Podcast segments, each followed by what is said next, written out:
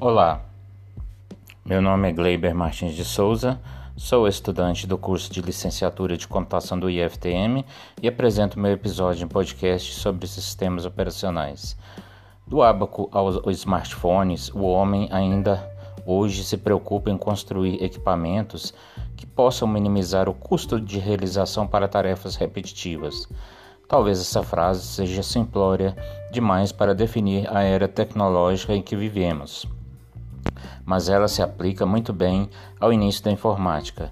Afinal, no início era só isso mesmo, nós inventando máquinas que facilitassem a realização de tarefas repetitivas. De lá para cá evoluímos muito, chegando à criação das máquinas que tanto facilitam a nossa vida, como também muitas vezes nos são fonte de transtorno. O computador moderno, mas o percurso até aqui não foi fácil. Nesse episódio, como nossa intrépida equipe, entramos no DeLorean e faremos uma viagem através das origens da informática, descobrindo informações sobre o sistema operacional dos computadores.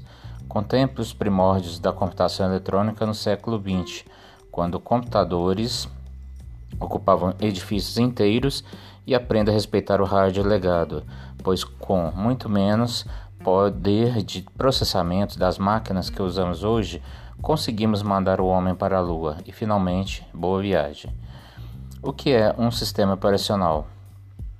É um programa especial que atua de forma intermediária entre o usuário e os componentes de um computador.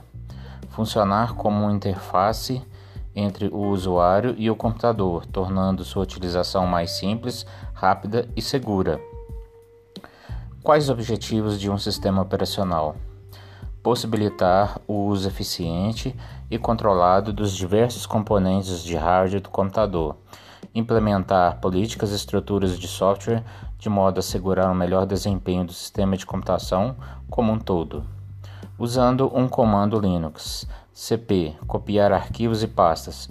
Copiar um arquivo pelo terminal também é moleza Use o comando cp seguido do arquivo de origem e o destino para ele, que pode ser tanto uma nova pasta quanto um novo arquivo, com nome diferente.